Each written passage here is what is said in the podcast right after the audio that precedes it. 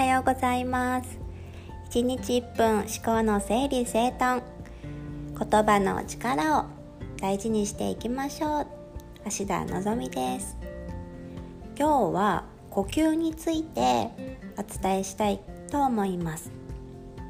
呼吸っていうのは普段意識していないことが多いですよね。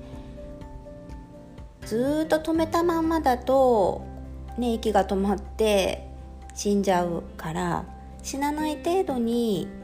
呼吸はずっとみんなね無意識のうちにしているものなんですけれども意識して大きな深呼吸をするっていうことで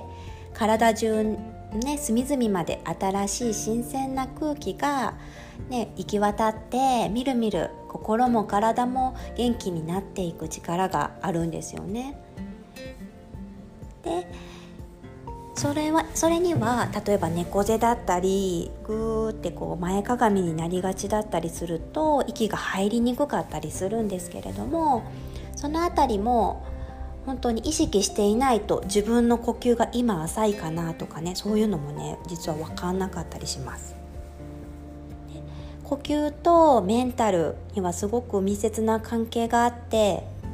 イライラしている時とかもうんてこうもうもやもやするみたいな時って実はすっごく呼吸がね浅かったりします。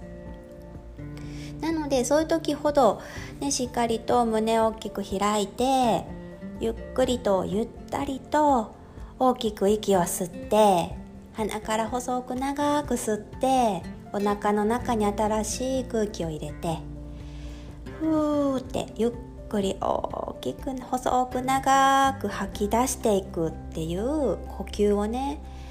もう時間がなくて難しいっていう時であれば寝起きとか寝る前とか布団で横になりながらでいいので繰り返してこう目をつぶりながら吸って吐いての深呼吸をね繰り返してみると次第に心がスーッと落ち着いていくのを感じられるかなというふうに思います。そう呼吸についてはもう本当に語り出すとキリがないのでね。